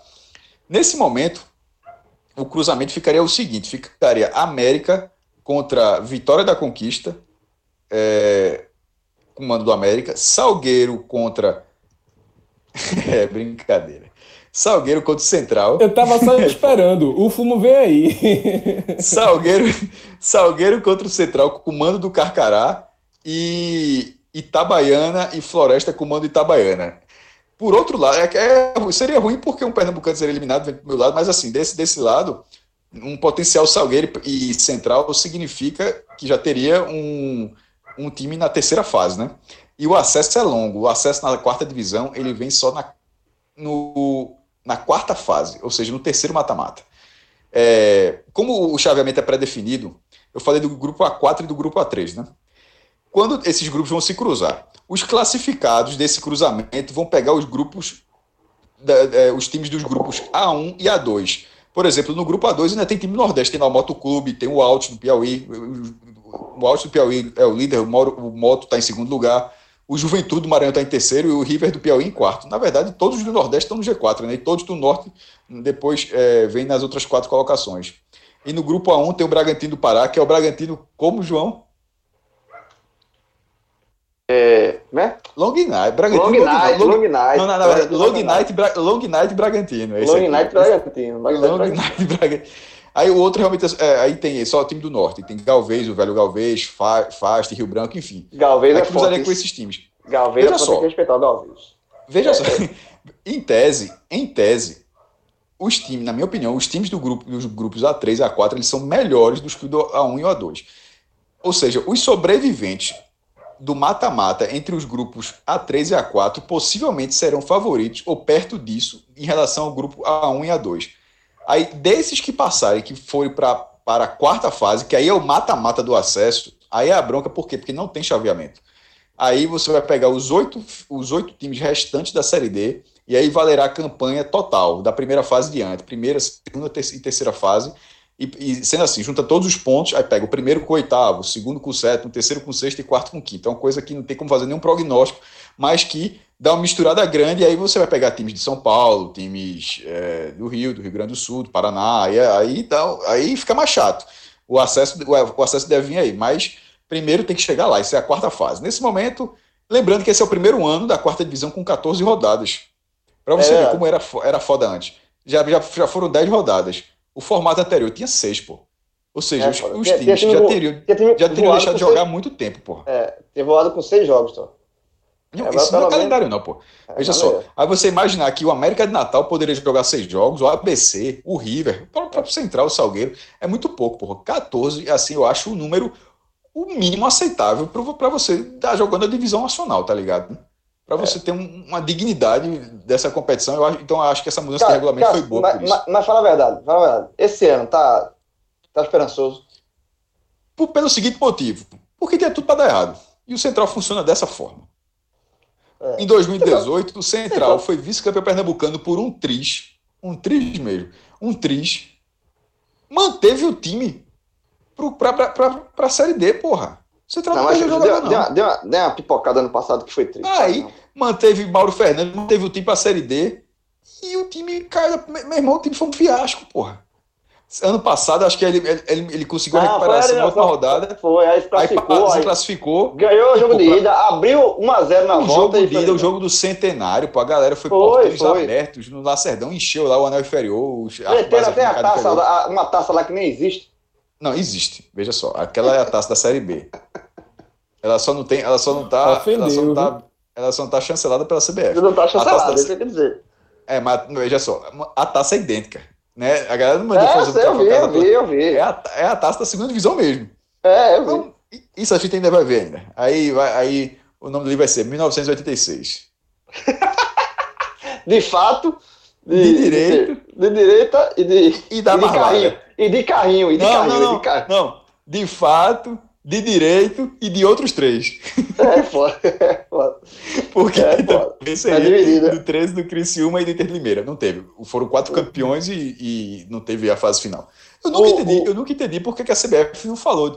Terminou, terminou a Série B e falou: ó, todo mundo ganhou o campeonato. Não, nunca vi um Terminou. campeonato que. e terminou. Como assim não tem campeão, porra? Que negócio absurdo. É claro que tem campeão, pô. É. Eu, não, eu, nunca, eu acho, eu acho uma maluquice assim. Mas enfim. É É, mesmo jogo, ano. né? ganhou. Não, mas aquilo, veja só, aquilo acontecia em todos os anos, da- todos os dos anos. anos é, 80. é. Ninguém inventou a roda em 86, não. A, a roda foi inventada da seguinte forma: não tem final. Essa foi a roda que inventaram. Assim, chegou os quatro times, ó, não, acabou o campeonato. Porra, quer ver, quer, quer, quer dar um exemplo disso para ver como isso é maluco? Na Copa João Avelange de 2000, o módulo amarelo era assim: eram 12 times do módulo azul iam para as oitavas, três do módulo amarelo e um time dos, dos módulos verde e branco, certo? Foi o Malutron, né? Não, é que foi o Malutron do Paraná. É que hoje é J. Pegou o. Cruzeiro, pegou o Cruzeiro. Pegou o Cruzeiro, que foi o líder do um, aí foi Malutão e Cruzeiro. Mas Foi. veja só, os três não foram três do amarelo. Um foi o Mesmo Remo, assim. que pegou o esporte. É o Remo. O Remo foi o terceiro lugar. O, Remo de o- balão, Remo de balão. É, balão. Inclusive, caiu no Recife, viu? Foi Esse. Foi. É, é, isso é, isso é uma, Quando o uma balão prática do cai é bronca, viu? Quando o balão É, cai é bronca, É, mas... e- e- mas só, isso é uma prática dele. Jogou bem contra o time daqui, a turma vai lá e contrata. Mas ah, ele Mas- fez um jogo bom, que eu acho que foi um jogo contra o Central, com, acho que tinha umas 15 mil pessoas do Lacerdão. Diga isso, outros tempos, meu irmão. É, e acho que ele fez o gol no final. Eu não sei se foi Jornal do Comércio ou Diário. Eu ia dizer que eu era pequeno, mas eu não era pequeno mais não. Infelizmente, 2000 eu já não era pequeno. É, que a manchete foi que ele fez um golzinho aí. Subiu. Porra, essa bola tá aqui, cara. A galera deixou passar, não. Subiu o balão em Caruaru, Subiu o balão no São João do Caruaru. Porque o Pernambucano meio que chegava em junho, né? Aí ele É. fez um, um, um gol desse, balão, e a galera fez isso. Mas o que eu queria dizer do módulo amarelo era o seguinte: mesmo com a definição de que aqueles times jogariam a fase principal do Campeonato Brasileiro, teve a final, porra. Teve a final lá, São, São Caetano e Paraná. Tá ligado? Não é porque só o, o, Tá entendendo? Tinha, tinha no regulamento. No, o, o, em 86 não, não colocaram. Colocaram os grupos e terminou ali. Mas enfim. Pegou, é, isso tudo para falar que, que levou um pau da Jacuí, Jacuipense, né? É, foda. E agora, só um detalhe também é que o Salgueiro, é, é, lembrando, atual campeão pernambucano. Né? É, primeira vez que só, assim, um time do interior foi campeão. É, é o que eu falei, tá, ele, tá, chega, ele chegou com outro status. É, tá, e, e, tá, e tá bem, né? Tá, assim, no grupo dele ele tá praticamente classificado, né? Não começou pontos. bem, não. Ele não começou bem, não, mas aí ele engatou. O Afogados perdeu três jogos seguidos e o Salgueiro ganhou três jogos seguidos. Aí cada um foi para um lado da, é, da, exatamente. E aí, e aí ele tá praticamente classificado, tá no grupo do, do América Natal, o América Natal primeiro, o Salgueiro segundo, ok, tranquilo. Não, e tem nove pontos sobre. Veja só, esse grupo tá. Esse, por isso que eu falei que esse grupo é mais consolidado, João. O Salgueiro tem nove pontos sobre o quinto lugar, com 12 pontos para disputar. É. O Salgueiro, o, o Salgueiro sendo, sendo segundo lugar o, o, quinto lugar do grupo A3 tem 10 pontos. O quinto lugar, quinto lugar do grupo A4 tem 14 pontos, pô. Assim, é. tá, muito, tá muito mais cacete do, do na outra muito chave. Mais. É. Eu acho que quem vai dançar aí é o afogado do glorioso Diego Borges. Calma. Veja calma. só, o central vai ser muito central se ficar em quinto lugar invicto. Aí, Não, eu acho que lá. Veja só. Mas assim, o Salgueiro tá organizadinho, inclusive manteve boa base do Pernambucano tá com o Ciel fazendo gol. Esse, essa vitória. Perdeu só o atacante. Milhas Fernandes, o cara essa vitória que vocês falaram sobre o, o, América, o América de Natal foi um gol de Ciel, lá dentro. Sim, o Salgueiro tá organizadinho, tá. Ah, mas vamos jogar real. Tipo, foi gol de Ciel. Mas assim, posso muito É um gol de rebote, ele chuta a bola em cima da linha, pega rebote tal. Tipo, né? Ciel assim, costurando um, dois, três, toca ali numa chapa do. apostou, chapa do apostou. Enquanto o Afogados, o Afogados aí até mandou um abraço para Bruno Senhor. Eu falei do Afogados do, do, de um dos programas que a gente gravou aqui. Ele é lá de Afogados. Ele disse, velho, muito bom falar aqui de Afogados e tal. Ele é de lá, ouve o programa e tudinho. Ele falou do, da importância lá, tudinho, do, do clube. Assim, é, só que. O Afogados teve um momento, teve um, já teve um momento desse, já teve um momento desse ano, já teve. É, assim, e se perdeu também na construção da diretoria, assim, pro elenco da Série D, tipo, meio que se vislumbrou, ou então, tipo, começou quando demitiu Pedro Manta, quando perdeu pra Ponte Preta. Eu acho brincadeira, tipo, quem, quem, depois de perder 3 a 0 no Moisés Lucarelli, ia imaginar que o Afogados ia fazer 3 a 0 na Ponte Preta, lá no, no Vianão, no primeiro jogo, depois do, da, da, da volta da pandemia, do afogado. Nesse jogo, você, nesse jogo você não pegou o ônibus pra ir lá, não foi, ele? Esse ano você não correu, né? Não, esse eu não fui, não. Esse eu larguei. Não foi, não. Ah, esse você não foi, não, né? Quanto o Atlético Mineiro é muito bom. O cara vai, vai pega o ônibus, faz o negócio todinho, Atlético. Aí quando tá na, na ruim, aí debreia, aí você não foi, não. Né? Pandemia, pandemia, jovem. Pandemia, jovem. Mas assim, não tinha quem chegasse e dissesse, ó, vai virar, vai se classificar. Aí ia ser série da Netflix e acho que série da BBC. Mas assim, é... demitiram o Pedro Manta depois desse jogo, é... perderam muitos jogadores, começou perdendo o Diego Ceará para o Boa Esporte, enfim, perderam outros atletas e assim, se perdeu na meada, contratou o Júnior Mandacaru, que, meu Deus do céu, enfim. Como é que é? Júnior Mandacaru que cornetada foi essa? Júnior Mandacaru é o cara que fez o golzinho que eliminou o retrô, meu irmão. Ei, na, maestro. Na, nas, queria Oxe, já tá na história. Tá na história. Botou o Salgueiro. Eu queria Felipe, o, Afogado na semifinal. Hã? Ah, eu queria Felipe de volta. Muito melhor. Mas assim. Tu queria é... Felipe de volta? Demais. Demitiram o Júnior Mandacaru semana passada. Aí readmitiram o cara, assim, virou salada, assim. É, a galera se perdeu. Rapaz, e, assim, Felipe tá na Série A, pô. É, jogador é Série A, jogador Série A. Vai, vai voltar caro, vai voltar caro, vai voltar caro. Vai voltar caro. Não, Maidana ajudou demais. Maidana, Maidana ajudou demais, é verdade. Detalhe, Diego, o próximo jogo com o Afogados é contra o América. Lá não não. Peraí, peraí, peraí, peraí. Peraí, peraí. Aquele. Eu não lembro, não lembrado disso, não. Aquele jogo que o Atlético. Foi. Foi Felipe deitando em cima de Maidana, pô. Foi em cima de Maidana, mas. Era Iago, O zagueiro era Maidana. É, e o atacante era Felipe. Que mundo pequeno, velho. Meu irmão. Bicho chega a explodir aqui. Cara, eu não lembrava nem. Quer dizer. Era jovem. O Felipe Dentro, quando chegou, disse que quando o Felipe chegou na apresentação lá no esporte, eu olhei pra Maidana e fez, mas já passei não, muita isso. Pior é isso não, já. veja só, os caras, veja só, Felipe deitou e rolou em cima de Maidana, em Afogada e Gazeira. Três meses depois, dois caras estão no esporte. Jogando a Série A, só que um é titular e o outro nem entra. O que levou, justamente, o, que levou o traço. Justamente o que, o que levou o traço. O, o que saiu por baixo. Meu irmão, não lembrava nem a pensei que era outro zagueiro, sabia que era Aí, Maidana. Aí, Maidana, aí, Maidana, aí Felipe tirou o Maidana, disse, ó, Maidana, não sei o que ia fazer. Aí Maidana Mas, ou seja, Felipe, Felipe, não, Felipe, já, Felipe já fez a, a parte boa dele, veja só. Aí, aí Maidana Maidana tá no esporte, Maidana tá no esporte por quê? Porque foi encostado no Atlético. Por que, que ele foi é. encostado no Atlético?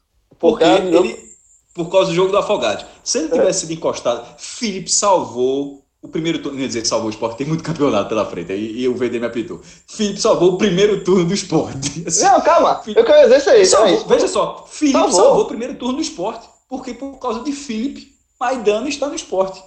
Não é isso? Aí, quando o Felipe chegou no esporte, aí foi treinando com o Maidana. Isso é tudo, tudo, uma, tudo isso aí, só deixar claro, isso aqui não é informação, é uma brincadeira.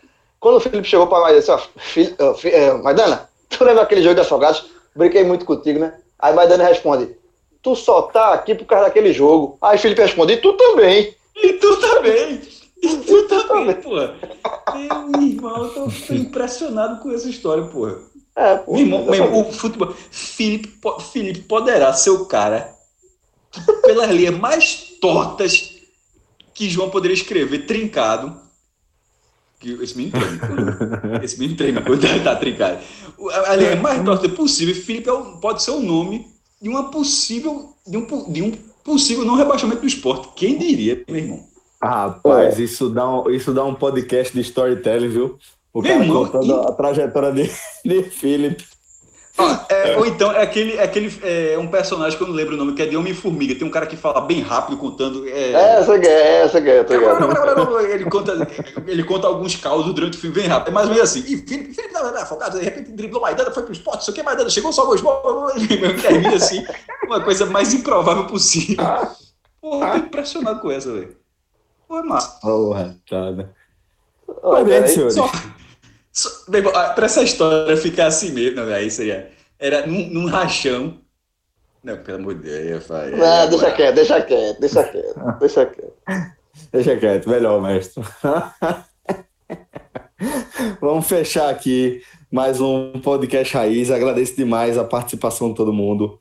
Valeu, maestro, valeu, João, valeu, Diegão.